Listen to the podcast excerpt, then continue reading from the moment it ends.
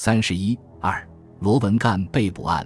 罗文干，一八八八年至一九四一年，字军人。一九零四年留英，获牛津大学法学硕士学位。回国后，曾任北京政府总检察厅检察长、修订法律馆副总裁、司法次长、大理院长、代理司法总长、盐务署长兼弊制局总裁等职。王宠惠阻隔时，推荐罗出任财政总长。北京政府的财政向来不宽裕，财政总长未必是个好差事。据财政部发表的《中国财政全部之内容》称：“中国财政之困难，故不自今日始，然未有来源和结，债务层叠，岌岌可危如今日者。中央各机关及内外债权者之所欠，既已应付俱穷，绝无活动之余地；各省区又以政变迭出，军费日增。”截留应解之款，而以为未足，复日扬给于中央。应之则库空如洗，罗绝无由；不应则逐点交持，追索异己。日处此扰攘纠纷之中，中央与各省区遂交受其困，而无可振拔。第一次直奉战争期间，直系为了解决军费难题，曾经在其治下的直、豫、鄂三省实行摊派，大县三万，中县两万，小县一万。很显然，这些军费开销最终还是要落到北京政府的头上。为了解决财政困局，罗文干上台后，曾经已发十一年巴黎短期公债一千万元，但杯水车薪，无济于事。仅仅是每月的中央军费开支就远远超过财政收入，更不必提那些非军费开支的支出，如教育经费等等，往往就成了军费开支的牺牲品，欠款欠薪在所难免。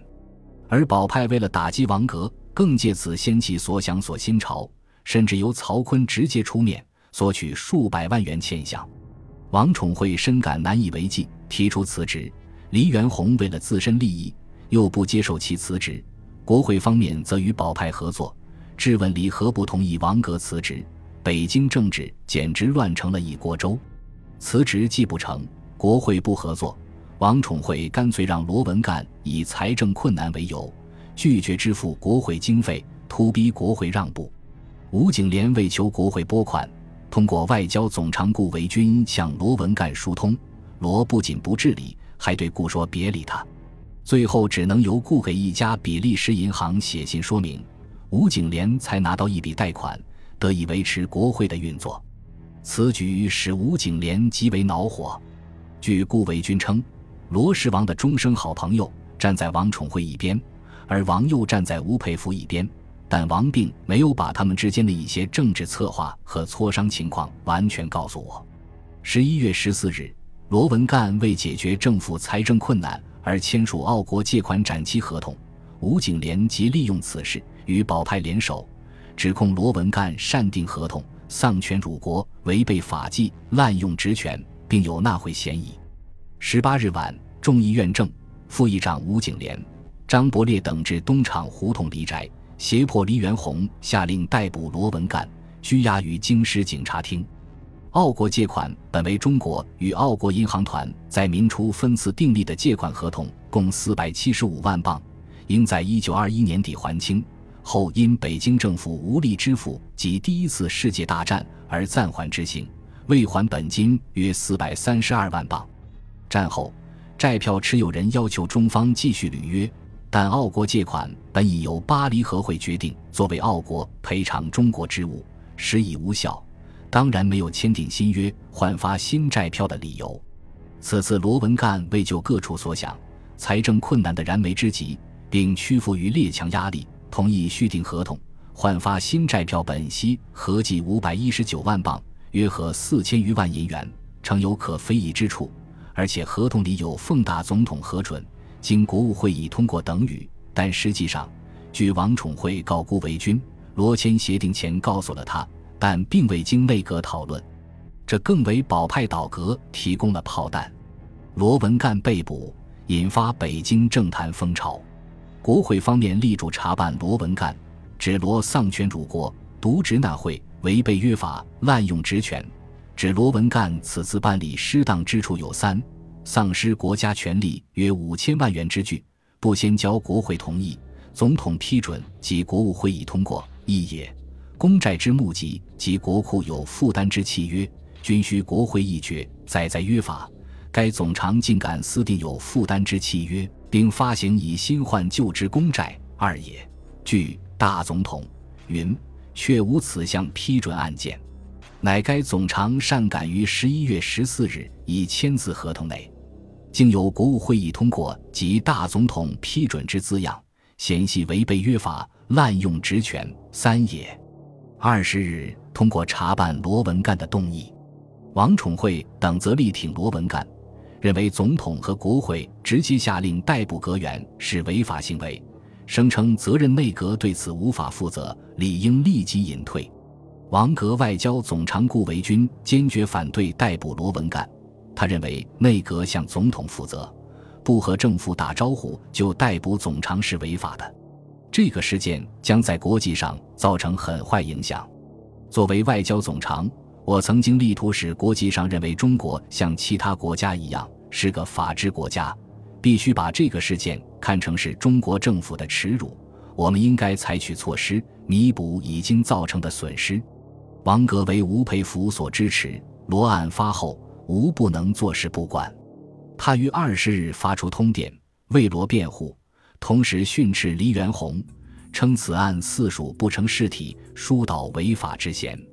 同时致电曹锟云：“此案荒谬离奇，实所少见，请我师就近质询，以为法纪。”但曹锟却不给吴佩孚面子。二十三日，曹发表通电，称罗文干身为阁员，丧权误国，既经拿交法庭，应请大总统毅然独断，组织特别法庭。或移转审讯，彻底根究，期无遁世，无令训纵，以彰国法。吴佩孚指违法者为黎元洪下令捕罗不成事体，曹锟则指违法者为罗文干丧权误国，于此时将直系内部矛盾公诸于世。其后，直系保派将领连发通电拥曹，而洛派将领出于五人对文人的轻视，亦不愿多言，甚而有公开通电拥曹者。吴佩孚既不能得直系诸将之谅解，也不愿使事态扩大，影响直系团体利益，便顺风转舵，对罗案完全软化了。向曹锟解释自己与王亮筹、王宠惠素不认识，仅于晋业元首时与之一面，而与罗财长则无一面之缘。申明谨遵曹帅主旨，主张依法办理。二十五日，吴佩孚致电曹锟，说明自己对此案一律冰释。如果确有犯罪证据，自应依法严惩，以昭炯戒。吴佩孚既如此表态，王宠惠也无法再干，只能于十一月二十五日通电辞职。随后，黎元洪在二十九日任命汪大谢署总理。罗文干案发后，黎元洪夹在曹锟的保派和吴佩孚的洛派之间，哪边也不敢得罪。吴佩孚通电训斥黎元洪，黎受此羞辱，无可奈何。先是复电吴佩孚撂挑子，称于本不愿干，请即密定人来，予以准备交替。接着又少见的发飙，质问吴佩孚，且言冠冕尊之，而吕系视之，直视毛下如云，何以临众？不愿直视摇断朝政，轻者元首。吴佩孚见此电，勃然大怒，向其左右说：“我们为拥礼之人，我们有错，尽管教训，为什么公开登报？”这并不把我们当自家的人。既然如此，以后洛方不准和府方再有电往来。罗文干身为内阁部长而被关押，黎元洪也觉有些过分，所以不几日便派人保罗文干出狱，并安置在总统府。可是出身法学硕士的罗文干却认为，不能如此不明不白的了事，声明要求法律解决，自愿回狱。黎元洪只能再次让政府派人往营，同时资付众议院，以查办罗案违背约法有关规定条文，将案卷退回。黎氏的举动又引起曹锟的不满，保派连日指责有关罗案的电报在京不能拍发，向曹锟进言称：“子欲不让老帅做总统，有总统自为之意。”老帅不信，人人只知有子玉，而不知有老帅了。曹。无矛盾有激化之势，时人甚而有保，若两派决裂，并发生战事之推论，且其形势已成，将来变化不可思议。一九二三年一月十一日，京师地方检察厅宣告罗文干犯罪嫌疑不足，行为不构成犯罪，予以不起诉处分。但保派抨击检察厅裁决不当，要求重新处理。十五日，保派司法总长陈克屈服于曹锟的压力，以不令再次将罗逮捕入狱。次日，在内阁讨论此案时，教育总长彭允仪提出，由国务院出面为告发人。向法院申请对罗案再议，并自告奋勇起草国务院资交检察厅的文件，指使庄严的司法为儿戏，从而又引起北京教育界轰轰烈烈的驱鹏运动。北京大学校长蔡元培于十七日辞职离京，他还发表宣言，揭露议员的投票看津贴的有无、阁员的位置，秉军阀的意志。法律是武文的工具，选举是金钱的决赛，不计是非。只记利害，不要人格，只要权力。这种恶浊的空气一天一天的浓厚起来。司法界人士亦多为罗案抱不平，发起反对蹂躏法权、破坏司法独立的法潮。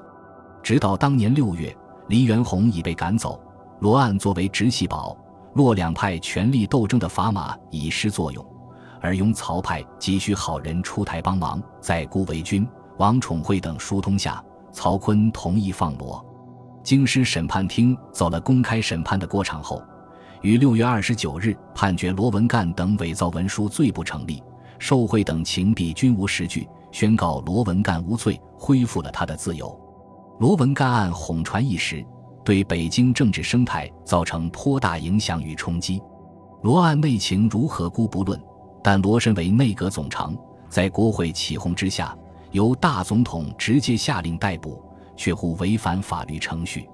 究其实质，则为直系保、洛两派借罗案而斗法。所谓法律的意义，其实并不重要。罗案结果，保派虽获胜利，推倒了王宠惠内阁，但直系内部矛盾因此而加剧，并公诸于社会及舆论，与直系维护自身地位并非有利。据称，吴佩孚对曹锟屈服后。宴客酒醉，谈忠诚不见谅处，慷慨泣下，合作皆悲酸。